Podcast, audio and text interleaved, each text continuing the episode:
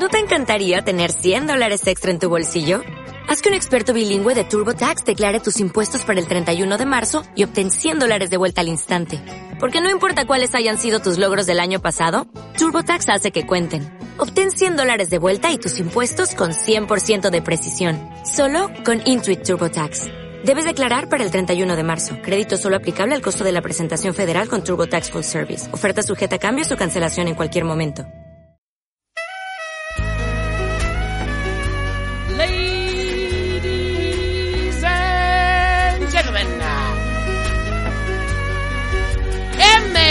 Adictos. Walk blindly to the light and reach out for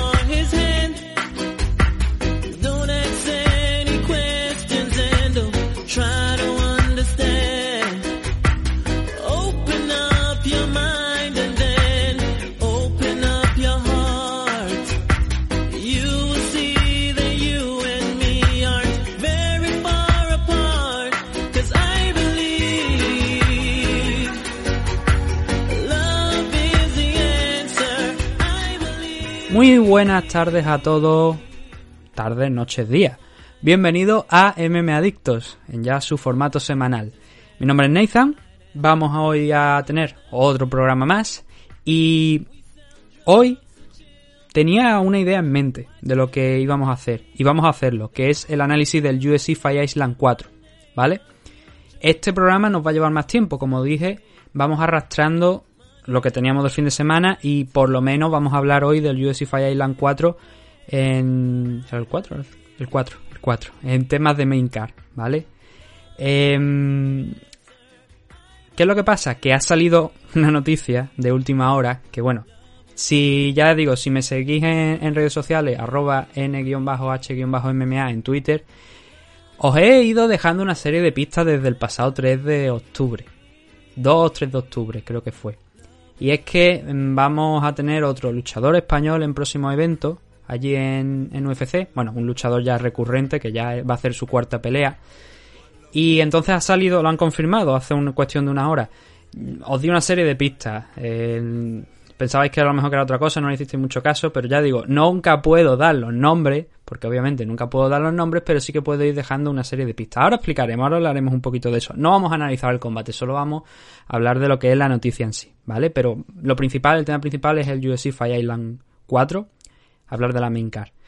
Que, mm, a ver, el programa de hoy va a durar un poco más de esa media hora, 25 minutos, media hora. Dijimos, bueno, 15, 20. Ayer fueron 25 entre el audio entrada, audio salida y tal. Pero al final el programa, unos 20 minutos de grabación. Eh, la cuestión aquí hoy es que, como es el análisis del UFC Fire Island, vamos a tardar un poquito más. Nos vamos a ir más lejos. A lo mejor unos 45 minutos. Una hora, no lo sé. Pero esto también teniendo en cuenta que veníamos arrastrándolo del pasado fin de semana y que por norma general no vamos a hacer esto entre semana ni los sábados, sino los domingos vamos a hacer los análisis de la car, de las car que sean de eventos importantes, normalmente de UFC porque son los sábados, y ese programa va a tener una duración no tan larga como las últimas, como, sea, como las últimas ediciones, porque esas últimas ediciones incluían noticias y otras cosas, pero sí que va a ser un programa más largo de lo habitual, porque he visto que hay hay alguien que se ha confundido con el tema. No es que yo vaya a meter el análisis de un evento de UFC en 25 minutos, no. El programa del domingo va a seguir siendo eh, de la misma manera que venía siendo, no hasta ahora, porque ya digo, se elimina la parte de noticias, se elimina eh, mucha parte del contenido para centrarnos solamente en el análisis y poder sacarlo en el día.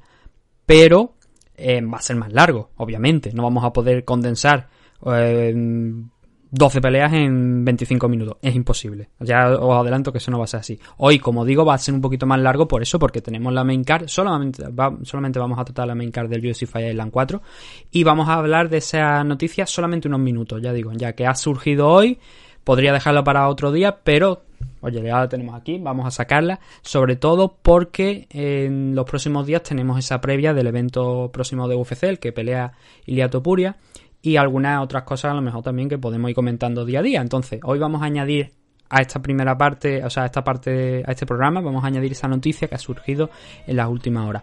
Daros las gracias nuevamente por todos los comentarios que hemos estado recibiendo, que parece que os gusta cómo se va a hacer a partir de ahora el programa y yo lo agradezco. Espero que podamos ir manteniendo poco a poco el nivel durante el próximo mes y si las cosas funcionan, pues seguiremos en este proceso, de esta manera de hacer las cosas.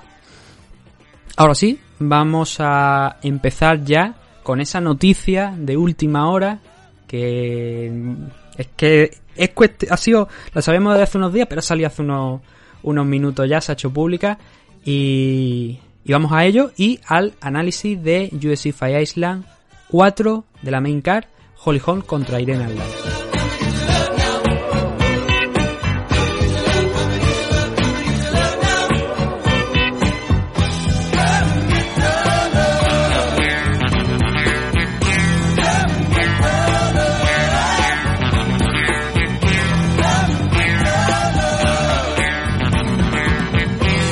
Y la gran noticia que tenemos que comentar es el regreso nuevamente de un, español a competir a, a UFC.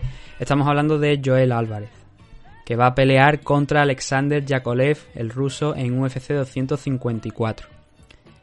Nosotros teníamos una serie de comentarios que nos habían hecho llegar de que esto iba a acabar pasando, o sea que eh, Joel pues había llegado una oferta y que bueno, que la había aceptado.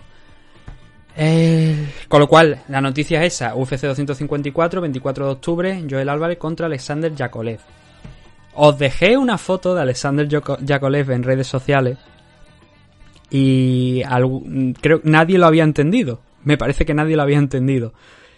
También había dicho que era eh, que el UFC Fight Island 6 se había vuelto más interesante. El fallo mío es que no había contado la semana de cuarentena que tienen que estar los luchadores antes de, del evento, como le ha pasado a Ilia Topuria, como le pasó la última vez a Joel Álvarez cuando peleó en el Fight Island. Esa entrevista que hicimos la, hici- la- la hicimos cuando estaban en cuarentena, tanto él como su equipo, como Enrique Marín. En cuarentena, allí me refiero aislados en un hotel de Londres antes de poder viajar a Abu Dhabi. Entonces yo no había contado esa, esa fecha y claro, cuando dije, es verdad, antes de que saliera la fecha, dije, es verdad, ah, puede ser esta semana o la siguiente. ¿Por qué? Porque hay una, hay una cuarentena ahí.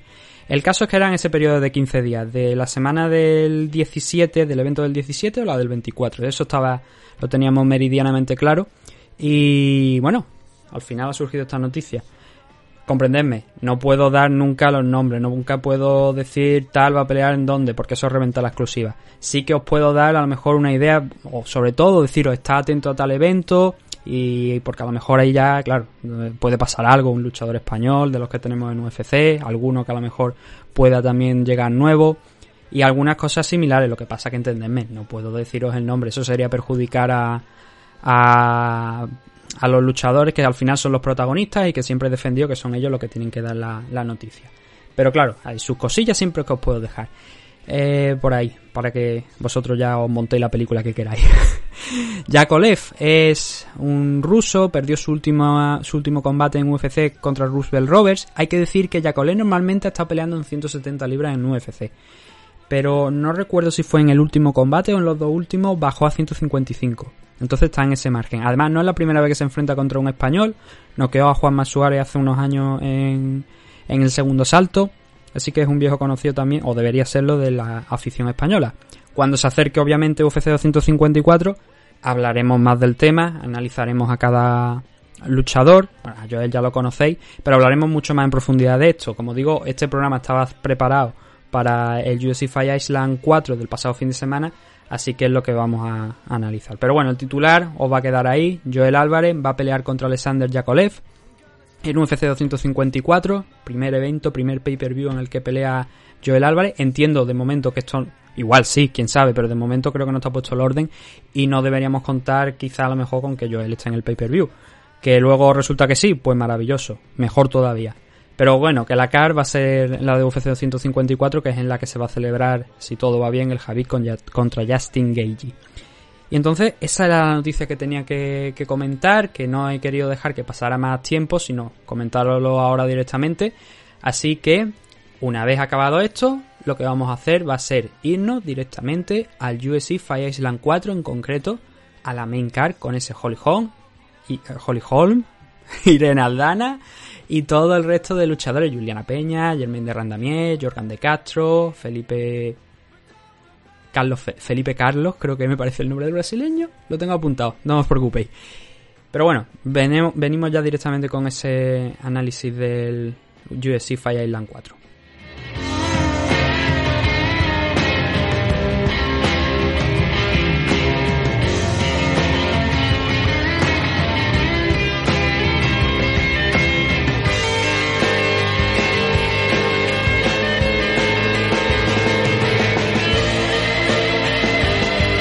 Y lo primero que tuvimos en ese UFC Fight Island 4 con el main event entre Holly Holm y Irene Aldana. Bueno, tuvimos hasta 11 combates. Como he dicho, vamos a centrarnos en lo que es la main card. Así que no vamos a comentar mucho los resultados de la card preliminar. Pero, por ejemplo, Casey Kenny pasó por encima de Hailey Alaten. Una grandísima victoria. Cuando digo pasar por encima es literalmente pasar por encima. Eh, Luma Luke Bumme ganó a Jinju Frey. Jinju Frey en 115 no está funcionando bien. Curioso también porque Loma no es que sea muy grande que digamos, pero Jinju Frey estas dos peleas que le han dado no han funcionado nada bien. Eh, y luego en la, en la en el último de los combates, bueno, también hay un empate entre Charles Jourdain y Joshua Culibao, pero hay un, en el último de los combates de esta car preliminar teníamos a Carlos Condi enfrentándose a, a Kurt McGee. Y Carlos Condi consiguió arrancarle la decisión, la victoria, a, un Kurt McGee que se recolocó la nariz, que se le rompió la nariz en mitad del combate y él se la recolocó. Y Carlos Condi consigue la primera victoria en 5 años. Lo cual, pues, claro, es una señal simplemente a secas, porque llevaba 5 combates consecutivos perdidos. Como digo, no había ganado desde 2015 sí que eran había tenido combates de primer lo que yo considero primer nivel Robbie Lawler Demian Maya Neil Mañí luego Alex Oliveira y Michael Chiesa quizás fueron un punto por debajo de lo mejor de los tres anteriores pero también rivales muy importantes y ahora ha conseguido ganar a uno de los ganadores de una de las ediciones del Ultimate Fighter a Kurt McGee lo que no sé es realmente el futuro que ahora mismo le espera a Carlos Condi lo que sí lo que hemos dicho que vamos a hablar la main card. Eran cinco combates que teníamos en la main card Vamos a ver cuánto tardamos, espero que no sea tampoco mucho. Pero bueno, el primero de ellos, el primero de los combates que teníamos era Dusko Todorovic peleando contra Dequan Towson. Y victoria para el luchador europeo en 185 libras por TKO Gran and Pound en el segundo asalto. Desde el primer momento, Todorovic, que ahora con esta victoria pues sigue invicto, la idea la tenía muy clara. Era encerrar a, a Towson. Towson además también le dio Towson, mejor dicho, le dio la posibilidad también de que eso ocurriera. Y había una diferencia de tamaño muy grande entre ambos. La verdad es que Dequan era bastante más grande que Todorovic, pero parece que a, a Dusko eso no le importó nada porque se fue de frente, incluso se metió en el clinch intentando forzar ahí a ver si podía sacar algo. Y tuvo un par de acciones bastante peligrosas Todorovic, que estaba muy bien esquivando con la cintura y moviendo la cabeza, pero a mí me dio la sensación de que estaba algo plantado en, en el suelo. Lo que pasa que, claro, con la presión que estaba ejerciendo sobre Dequan, nunca le dejó entrar en este primer asalto.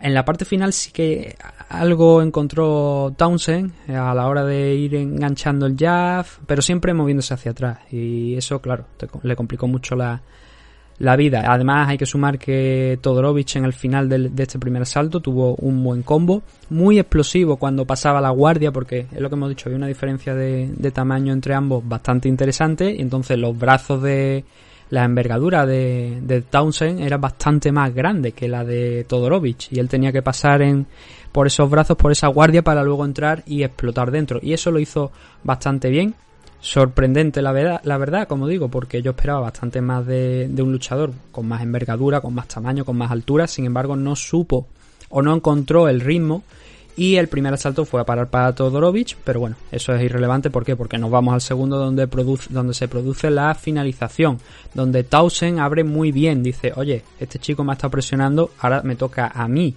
el ir a por él. Y ahí, después de un arreón inicial, un intento de, de takedown, por parte de Todorovic, se tira a por la cintura y al final consigue derribar a, Townsend hacia el interior. De ahí va haciendo transiciones hasta pasar side control, luego pasa a la montada, muy fácil además, y ahí empieza a martillear duro desde arriba, con un Townsend que lo único que podía hacer era abrir los brazos hacia arriba, intentar protegerse de los golpes, intentar moverse, ver si se podía quitar a, a Todorovic de encima, pero él estaba muy plantado, muy bien plantado encima de él. Y Herzog, que era Jason Herzog, que era el árbitro, al final no tuvo más opción que dar por concluida esta pelea inicial con la que abríamos la main card del evento. Una, yo diría, esta, a mí la verdad es que Todorovic, los combates que ha tenido aquí en bueno, este era el primer combate que tenía de debut, quiero decir, pero el del Contender Series también estuvo bastante aceptable, estuvo bastante bien, pero aquí se ha demostrado que, oye, eh, hablando claro y pronto, los tiene bien grandes, porque eh, no, no da las cifras, pero vamos, vamos a comentarlo.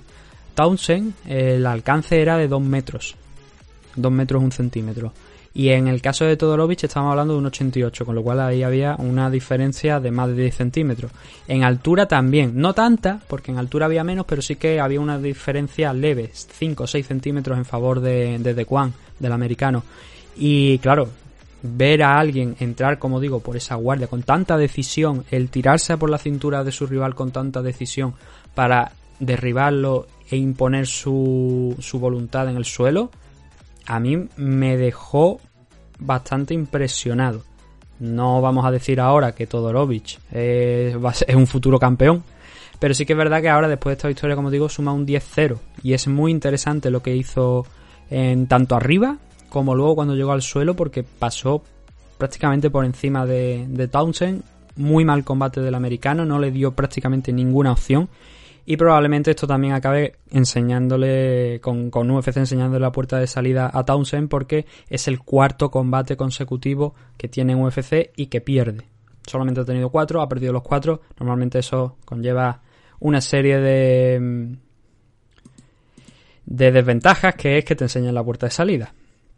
El segundo de los enfrentamientos era el de Kyler Phillips peleando contra Cameron Els.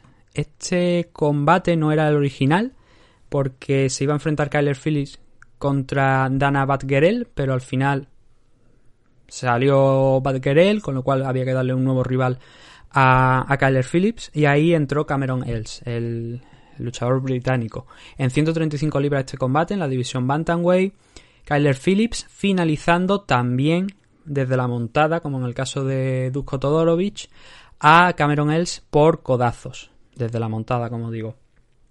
¿Cómo fue este combate? Porque esto fue en el segundo asalto, al inicio del segundo asalto. Pues en el primer round realmente no pasó prácticamente nada, no pasó mucho a excepción de un takedown que logró Phillips, que le costó, costó en eh, conseguirlo, pero cuando lo consiguió también estuvo ahí intentando ver si entraba en la guardia o no, no se atrevió, al final lo consiguió y a partir de ahí pues empezó a trabajar un poco y en un momento donde Els, Cameron Els, eh, había conseguido transicionar para intentar escapar, para intentar quitarse a Phillips de encima, eso lo, lo único que hizo fue peor, porque claro, dio la espalda completamente y Phillips no quedó lo suficientemente desequilibrado o fuera de la posición como para no saltar a su espalda. Y esa, en ese momento Kyler Phillips cogió la espalda de Cameron Els en este primer asalto y a partir de ahí tuvimos muchos scrambles hasta el final de- del round. Eh, pero al final, lo que estoy diciendo, muy poquita acción en este primer asalto, muy muy poquita la verdad.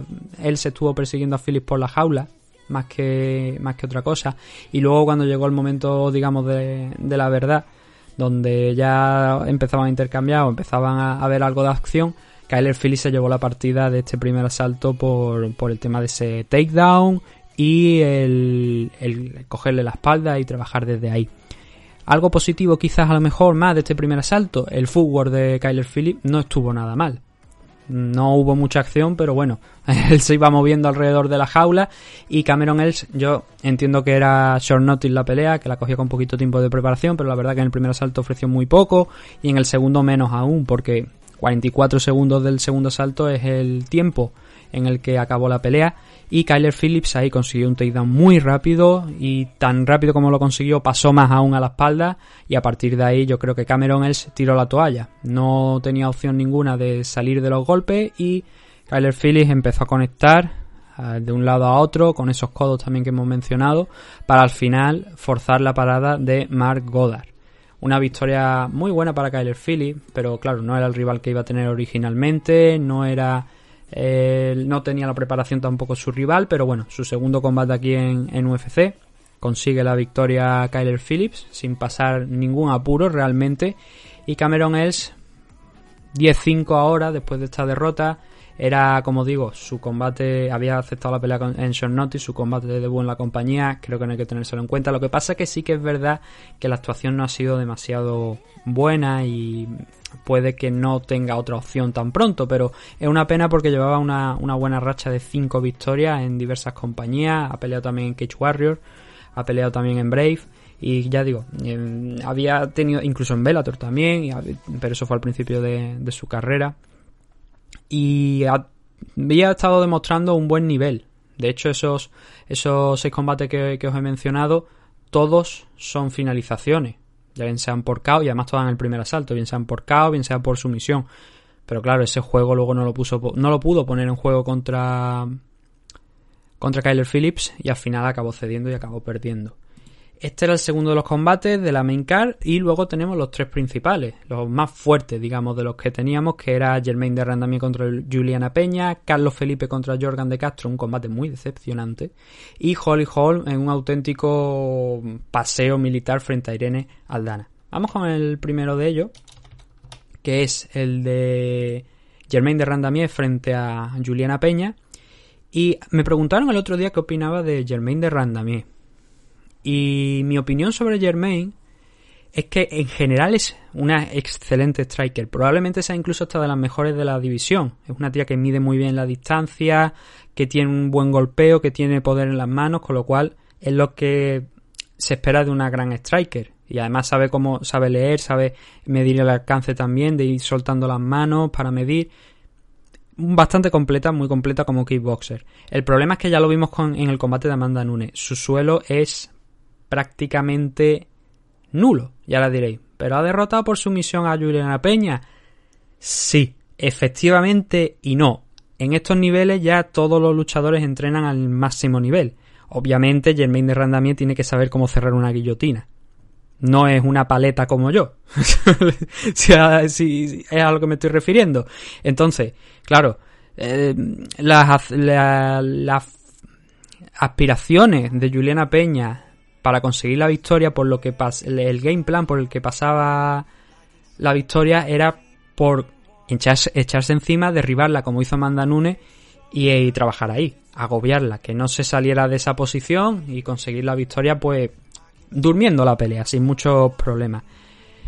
¿Qué es lo que pasó? Que en el primer asalto Juliana estuvo un poco más, digamos, dormida. No se atrevía a entrar, en algunas ocasiones sí que lo, sí que lo intentó, pero claro, Germain de Randamien moviéndose alrededor, soltando el, el jab, marcando una y otra vez a Juliana Peña. Creo que hay un momento donde hay un knockdown, que hay, creo que es una derecha, pero me dio la sensación por lo pronto que se levantó Juliana Peña que fue más un resbalón que un knockdown, porque es que fue al instante, entró la mano, cayó Juliana, pero se levantó y no se vio en los segundos posteriores que hubiera daño alguno.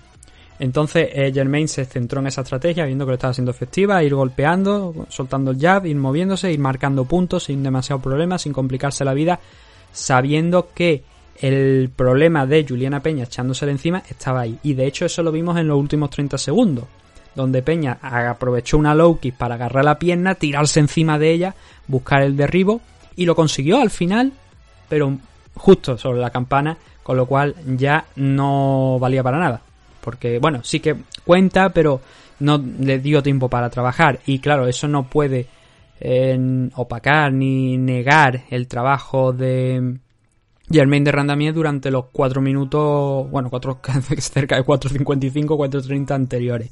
Con lo cual ese primer asalto, Germain de Randamier ya demostró que, oye, su fuerte era arriba, su fuerte era seguir soltando los, los jabs, soltar también la derecha con poder cuando podía y no complicarse la vida. No entrar en el juego que quería Juliana, que era el derribarla, el tenerla en el suelo y el hacerla sufrir porque era principalmente el fuerte, es principalmente el fuerte de Juliana y donde más sufre Germain. El segundo, aquí sí que le funciona a Juliana esa estrategia. Él empezó muy bien Juliana, o sea, nada más sonar la campana, fue de frente y dijo, me voy a comer unos cuantos golpes, sí, pero voy a entrar.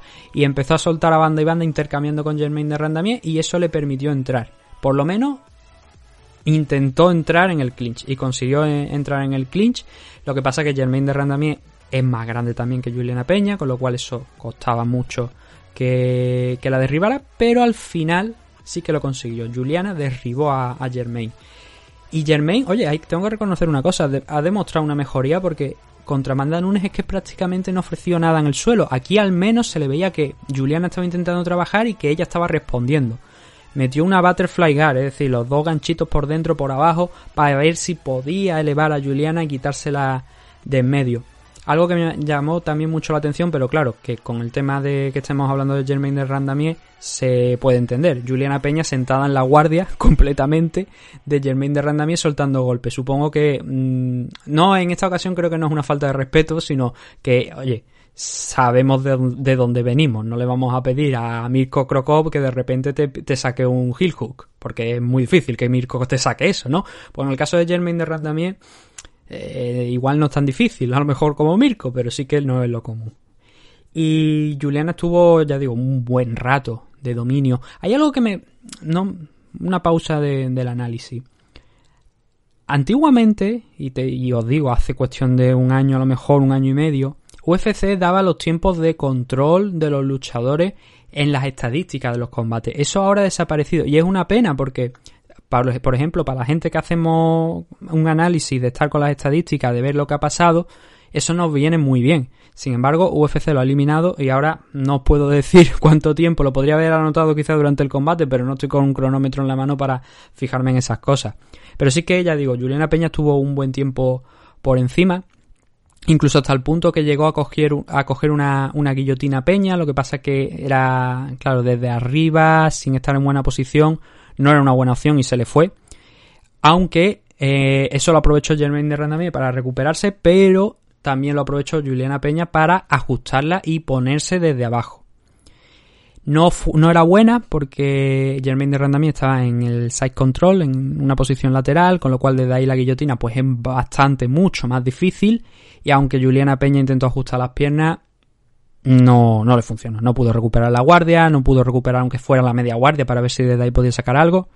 Y con eso llegamos al final del segundo asalto. Un segundo asalto que controló Juliana Peña prácticamente por completo, ejecutó su game plan, maravilloso. Y esto nos llevaba a un quinto asalto donde estaba todo abierto. Porque si Germain de Randamier había tenido esa actuación tan buena en el primer asalto, Juliana en el segundo, nos íbamos con un 10-9 cada una y estaba todo empatado 19-19. Y nos fuimos al tercero, donde Peña volvió a intentar la estrategia de ir a intercambiar con, con Germain de Randamier cerca de la jaula para poder ahí atraparla. Y Germain de Randamier volvió a defender el, el takedown. A pesar de que la empujaban contra la jaula, ella lo seguía defendiendo. Hay un momento donde Juliana, metiendo la, la cabeza a altura de la cintura para intentar a ver si podía sacarla de ahí y arrastrarla al suelo, eh, clava la rodilla, baja más el, el nivel de la cuenta y mete la cabeza en un lateral, con lo que eso suele significar eh, que es, si no me estáis entendiendo, un intento a que, o sea, una invitación a tu rival a que te coja una guillotina.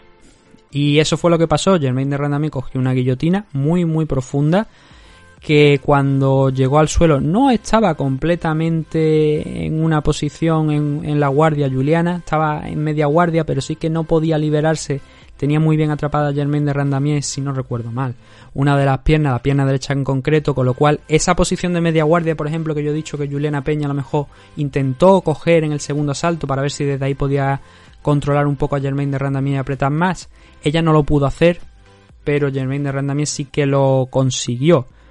Y como Juliana no consiguió salir completamente hacia el lateral, la presión era mucho mayor y al final no hubo necesidad ni siquiera de que Juliana se rindiera, sino que acabó inconsciente, acabó dormida y Germain de Randamier consiguió la victoria. Sorpresa. En la victoria, el resultado del combate. Depende cómo lo veamos. Eh, yo creía que iba a ganar Juliana porque creía que iba a ejecutar bien esa estrategia como al final sí que la ejecutó. Lo que pasa que, claro, si te cogen esa guillotina, aunque estamos diciendo que Germain de Randamier no es precisamente experta en ese campo, pero claro, es lo que he dicho también. ahora a estas alturas ya de la carrera de una y otra saben defenderse más o menos. No van a, o sea, no vas a ver a Jermaine de Randami, como he dicho, haciendo un heel hook o, compli- o complicándose la vida demasiado para conseguir una sumisión, pero la guillotina yo creo que más o menos, después de tanto tiempo, yo creo que sí la- las conoce obviamente y las puede realizar. Y eso llevó a la derrota de Juliana Peña en el tercer asalto cuando quedaba poco más de un minuto y medio para finalizar el round y a la victoria de Germaine de Randamier que está en una muy buena posición ahora, sobre todo con la luchadora que ha ganado en el main event, que ahora lo comentaremos. Y hay que decir una cosa, y esto es real. Esta chica, Germaine de Randamier, solo ha perdido contra una persona en UFC y estamos hablando de más de, creo que son nueve combates lo que ha tenido aquí dentro de la compañía.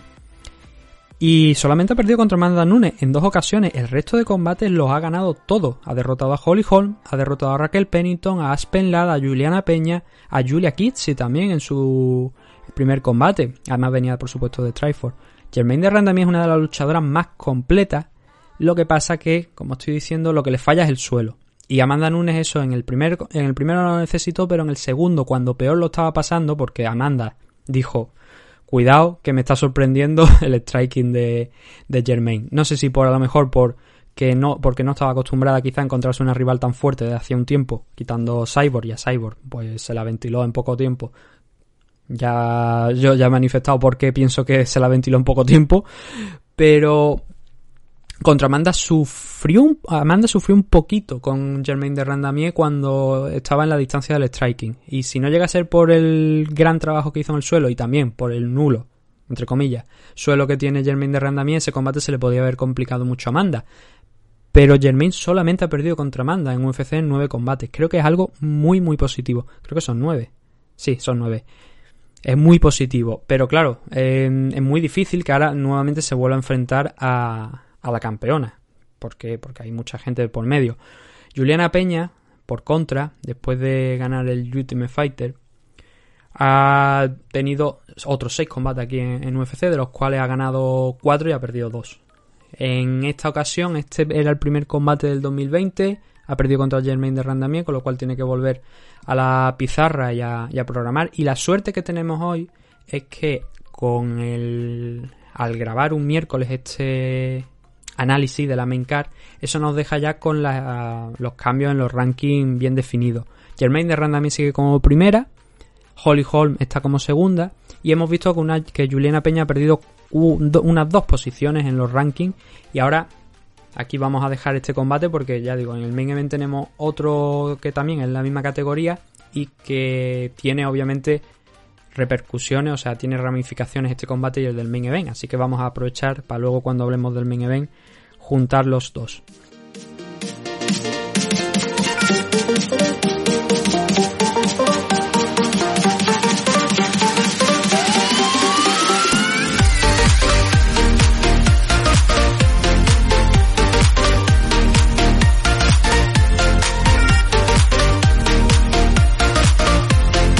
El siguiente. El siguiente que tenemos es Carlos Felipe contra Jorgan de Castro. Hasta ahora hemos ido rápido porque ha habido finalizaciones y los combates quizás no eran tan importantes. El de Germain de Randamier, como he dicho, lo vamos a juntar con el del main event y así hacemos un poquito de análisis un poquito más, más amplio.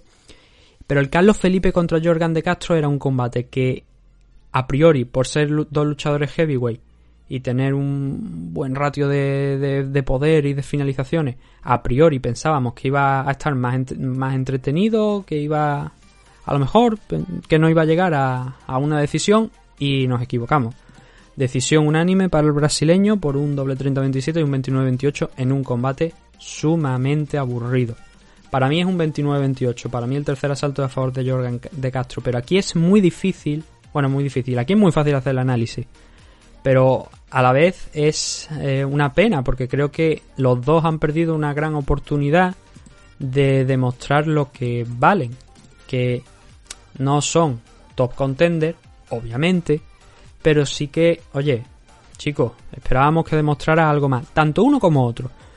Y es que no hay mucho que comentar aquí, porque no hubo, tan, no hubo tampoco grandes golpes, pero hablar de grandes golpes en la división heavyweight eh, quizás es hablar demasiado grande, Pero no hubo, no hubo realmente, yo no vi ninguna situación en la que uno u otro se pusieran en un peligro excesivo. Lo que sí hubo, hubo intercambios, sí.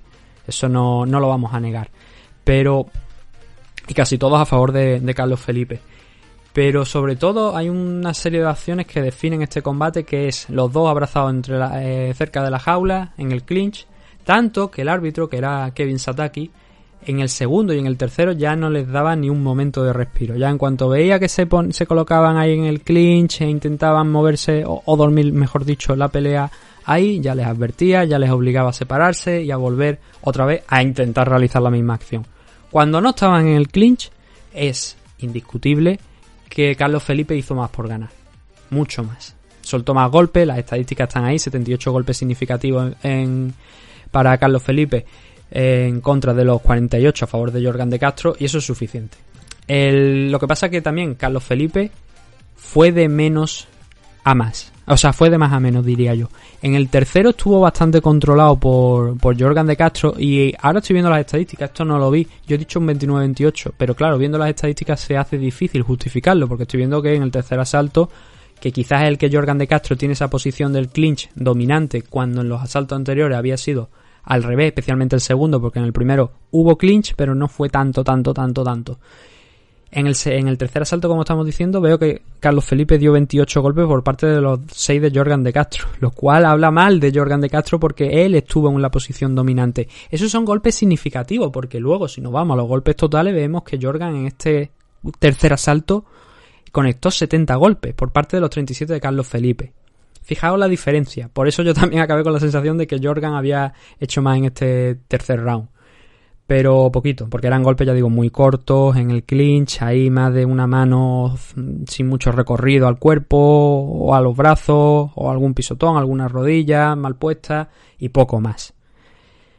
Las grandes acciones, muy poquitas, pero siempre en favor de- del brasileño. Con lo cual la victoria no es eh, discutible para mí, porque creo que Carlos Felipe hizo muchísimo más para acabar arrancando la victoria de esta decisión, pero el combate fue muy malo. Fue muy malo. Si ponemos una balanza de Luis contra Francis Ganó o Jorgan de Castro contra Carlos Felipe, Carlos Felipe contra Jorgan de Castro es menos aburrido que el Francis Ganó contra Derrick Luis, pero no lo suficiente como para justificar los 15 minutos de duración. Una pena, porque ya digo, han dejado pasar una buena oportunidad, por lo menos para, bajo mi punto de vista, han dejado pasar una buena oportunidad de hacer algo, de dejar su marca.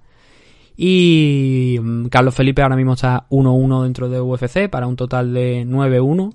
Y Jorgan de Castro baja un 6-2 habiendo perdido sus dos últimos combates de los tres que ha tenido en UFC. Ahora mismo está en un 1-2. Y el último fue además contra Greg Hardy. Ha ido bajando nivel y más, me parece que más va a bajar en las próximas horas y, y días. Main event de la noche. Holly Hall contra Irene Aldana. Y este es un combate que también se puede analizar muy rápido. Porque Irene Aldana estuvo muy, muy mal. Muy mal. Sobre todo si la comparamos con las dos últimas actuaciones que había tenido. La de Kellen Vieira porque la noqueó, obviamente, pero la de Vanessa Melo fue una actuación muy bien estudiada, fue un auténtico clinic en el striking, manteniendo la distancia, trabajando el jab, como por ejemplo Jermaine de Randa me hace, y estuvo muy bien en el striking en ese combate. Pero aquí contra Holly Holm, yo en la mañana del combate, como no habíamos hecho previa, puse un tweet nada más, diciendo que consideraba que Irene Aldana iba a tener que llevar la guerra a Holly Holm si quería ganar. Pero claro, llevar la guerra no es perseguirla, solamente, como hizo ayer. O sea, como hizo ayer, como hizo el, sábado. Y Holly Holm es una tía mmm, lo que se conoce como resultadista, es decir, a e- ella lo que quiere ganar, ella lo, eso sí, lo que quiere es triunfar, ganar el combate y le da igual los métodos. Si tiene que dormir la pelea en el clinch, te la duerme. Si tiene que aprovechar para llevarte al suelo en un descuido, lo hace. Si tiene que pegar dos golpes y siempre, o sea, siempre estar peleando en retroceso y pegarte dos golpes para quitarte de en medio y volver a resetear la posición al centro de la jaula, lo hace constantemente. Ese es el, el, el estilo de combate de Holly Holm. Y es algo que lo lleva haciendo, no ahora, que lo lleva haciendo mucho tiempo. Es una tía que tiene poder en las manos, que lo sabe, que tiene también un gran repertorio de patadas, porque la hemos visto como noqueó a Ronda Rousey. Y es una muy buena luchadora. Lo que pasa que es una tía que no es bonito de ver sus combates. Porque sabes a lo que te enfrenta. Valentina Sechenko cuando peleó contra ella lo que hizo fue optar por una táctica intermedia. No ir a perseguirla, sino también dejar que la pelea fuera en el centro. Eso corre tus riesgos porque Holly Holm es más grande que Valentina. Y, y te puede, ya digo, a, a Valentina Sechenko le dio un susto muy importante Holly Holm. Aún así, Valentina consiguió la victoria en aquel combate y de alguna manera expuso, mm, enseñó cómo la gente se podía enfrentar a Holly Holm. Luego Amanda Nunes hizo también algo parecido, lo que pasa que Amanda la noqueó muy, muy pronto y no, no tuvo mayores problemas, pero enseñó, demostró Valentina cómo quizás había que pelear contra Holly Holm. Oye, yo no te voy a estar persiguiendo, ven tú a por mí. O por lo menos vamos a pelear aquí en el centro, señalando el centro como hizo Emma Holloway en aquel combate. Vamos a pelear aquí, no te voy a perseguir, vamos a pelear aquí en el centro. Aldana nos creo, considero, y ella yo creo que también lo sabe. Y, sacó un comunicado horas después de, de la derrota eh, diciendo que, reconociendo que había peleado mal. Y fue un mal combate de Irene. Yo esperaba mucho de ella, pero se limitó a eso, a ir persiguiendo durante los cinco asaltos a, Holly Holm. Y Holly Holm, por lo que os estoy comentando, cuando la encerraba un poquito, no estaba ni siquiera cerca de la jaula. Tenía dos opciones. O cambiaba el nivel, eh, aprovechando que tú ibas avanzando, que te iba a coger al traspiés para atacarte la cintura. Si podía engancharte la pierna por detrás para hacer un trip y derribarte, lo intentaba. O te conectaba una mano, te sacaba la pierna a lo mejor a pasear para medir la distancia, o alguna mano a- eh, justo también cuando ibas avanzando, cuando dabas ese pasito hacia adelante, y te sacaba de sitio y vuelta a empezar. Y así a ir sumando puntos tras puntos tras puntos. Muchos takedown que intentó aquí en, en este combate de Holly Holm. Al final completó 5. En los golpes también le dio un auténtico repaso a, Irene Aldana. 154 significativos a su favor de los 301 que intentó. Demostrando que fue muy muy superior. Y fue superior por lo que digo, a base de footwork, a base de coger a la contra en el striking a Irene Aldana, a base de cogerla también a la contra para derribarla. Y un magnífico trabajo, eso hay que reconocérselo, de Holly Hall en todos y cada uno de los asaltos. La victoria es incontestable, son mm, dos 50-45 y un 50-44. No se puede discutir. Holly Hall ganó el combate de la manera más efectiva posible que tenía en la mano y hay que reconocérselo. Ahora, a mí personalmente es un estilo que no me... mm, No es que, porque yo comprendo que eh, haces lo que tienes que hacer para ganar, sí, pero es que abusa tanto de eso que eh, en los combates que no ha podido derribar a la gente y que la luchadora no rival no le perseguía, intentaba el clinch. Intentaba dormir la pelea contra la jaula y eso es peor todavía. Eso es muy parecido a lo que hicieron. No, eso es idéntico a lo que hicieron Jorgan de Castro y Carlos Felipe en el combate anterior. Y Holly Holm, ya digo, no vi ni el quinto asalto. No vi ni el quinto asalto. Me fui directamente a las puntuaciones porque digo, es que Irene no está haciendo nada y no va a sorprender en el quinto. Luego ha dicho que Irene que me parece que uno de que tenía una, una, una lesión en no sé si era en uno de los pies o algo, me ha parecido leer, igual me lo estoy inventando, pero creo que tenía una lesión y que el combate ella reconoce que no ha sido bueno. Era la gran oportunidad, creo que Irene tenía las armas necesarias y suficientes para derrotar a Holly Hall, pero tenía que hacer un, un approach, es decir, un- una aproximación, una- un game plan de la misma manera similar algo a lo que hizo a lo que hicieron Amanda Nunes y, Valentina Sechenko y desde luego no está persiguiéndola durante cinco asaltos sin poder cortar los ángulos porque no los cortaba y Holly Holm ya es perra vieja. No por la edad sino porque ya sabe a lo que se está enfrentando. Y lo hizo muy bien. No es la manera más bonita de pelear pero es la más efectiva y es la que le dio un muy buen resultado a Holly Holm y la que la hizo también por otra parte campeona de la, de la división. Así que por, por esa parte pues oye eh, gran victoria de Holly Holm un repaso pero eh, no fue por lo menos creo que para mí no sé para vosotros para mí no fue bonito de ver la victoria por la forma en la que se llegue fue un combate aburrido entre comillas, pero porque Hall se demostró bastante superior a Irene Aldana y porque Irene no tuvo respuesta tampoco en el suelo, que quizás en un principio sí, pero luego conforme iban pasando los asaltos se veía que Irene mm, poquito a poco estaba desapareciendo del combate. Ahora, el punto de esta historia. Holly Holm ha ganado. ¿Merece Holly Holm un title shot? Eh, no, ¿Por qué? Porque yo ya he perdido la cuenta de los title shots que Holly Hall lleva aquí en la división Bantamweight, entre la Bantamweight y la Featherweight. Creo que pueden ser tres o cuatro aproximadamente, creo, me parece. Tres o cuatro title shots que lleva aquí, o por lo menos, por lo menos creo que mínimo unos tres y luego cuando lo perdió contra Michatei. Pero creo que mínimo lleva tres o cuatro. No, tiene que llevar cuatro, claro, porque no quedó a Ronda Rousey. Me parece que son cuatro. Creo que son dos en la Bantamweight y dos en la Featherweight. Ya está.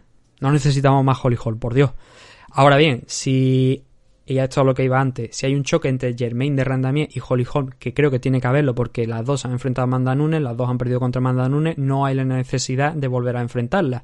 Y Aspen Ladd está ahí en una tercera posición que yo creo que es un poco ficticio. Por eso era tan importante este enfrentamiento para Irene Aldana, porque probablemente de haber ganado a, a Holly Holm podría haber dado el salto ya directamente al title shot. No lo ha conseguido y queda fuera de momento de la de eso. Aunque Irene no se ha visto perjudicada realmente, porque Juliana Peña ha caído dos posiciones, pero precisamente una de esas posiciones que ha caído la, la coge Irene, eh, la- Irene Aldana, con lo cual sube de la sexta a la quinta. No pierde comba ninguna a la mexicana y sigue ahí, por suerte para ella. Y esto ya, ya digo, es actualización. Estos están los rankings actualizados ya a día de hoy. Se actualizaron ayer, creo que fue. Eh, entonces ya eso ya no se va a mover por lo menos durante la próxima semana. Pero creo que un choque entre Holly Holm y Germain de Randamier es inevitable y se tiene que dar. Siempre que Amanda Nunes no decida retirarse antes de tiempo y eso nos deje con un cinturón vacante. Pero el choque entre Holly Holm y Germain de Randamier es necesario. La que gane de ahí, obviamente, ya no la tendríamos que comer. Especialmente si, si es Germain de Randamier, creo que es suficiente para enfrentarse una segunda vez por lo menos contra... Bueno, sería la tercera vez. He dicho que Jermaine de Randamier solamente ha perdido en dos ocasiones y las dos han sido contra, contra Amanda. Por eso es tan difícil el choque, el que peleen ahí, porque creo que Holly ha enfrentado solamente una vez a Amanda Nunes, pero el problema de Holly no es el haberse, el haberse enfrentado solamente una vez, sino el haber ya tenido hasta o sea, dos title shots a la división Bantamweight, tres creo que han sido, me parece la... Bueno, ya digo, son tres o cuatro, pero ha tenido muchísimas oportunidades ya por el título y ahora mismo que está Amanda Nunes yo creo que no se lo contemplan, salvo que sea capaz de por lo menos derrotar a, a Germain de Randamie. Y ese es el choque, eso es lo que creo que va a pasar ahora mismo en la división Bantamweight, creo que es lo que tiene que pasar, porque si se saltan a Germain de Randamier, creo que es un fallo.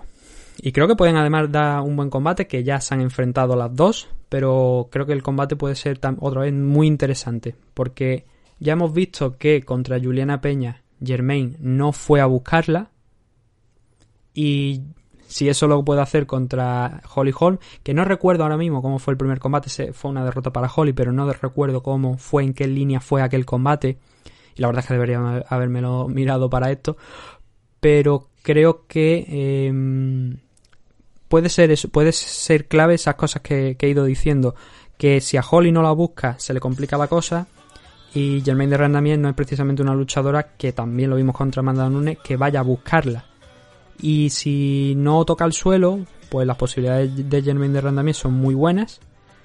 Y, además también podemos ver un combate de, de kickboxing bastante interesante entre ambas. Y eso es todo lo que teníamos en esta card del UFC Fire Island 4. Solamente cerramos esto ya diciendo dos eh, cuatro performance of the night en esta ocasión. Uno para Luigi Vendramini por eh, la finalización sobre Jessin Ayari. Dusko Todorovic por el TKO sobre The Townsend.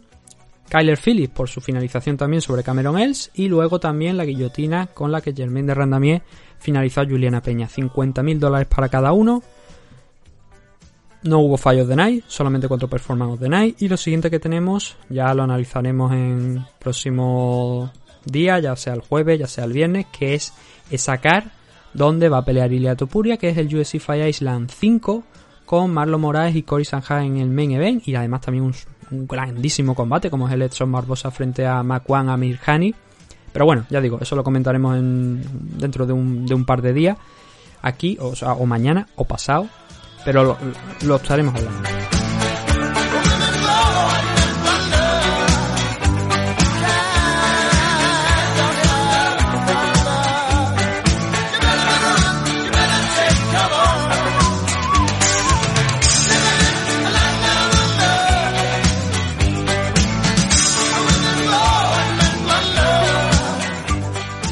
Y bueno, eso es todo lo que teníamos para este día que ha salido, por lo que os he dicho, cerca de un poquito más por encima de 45 minutos.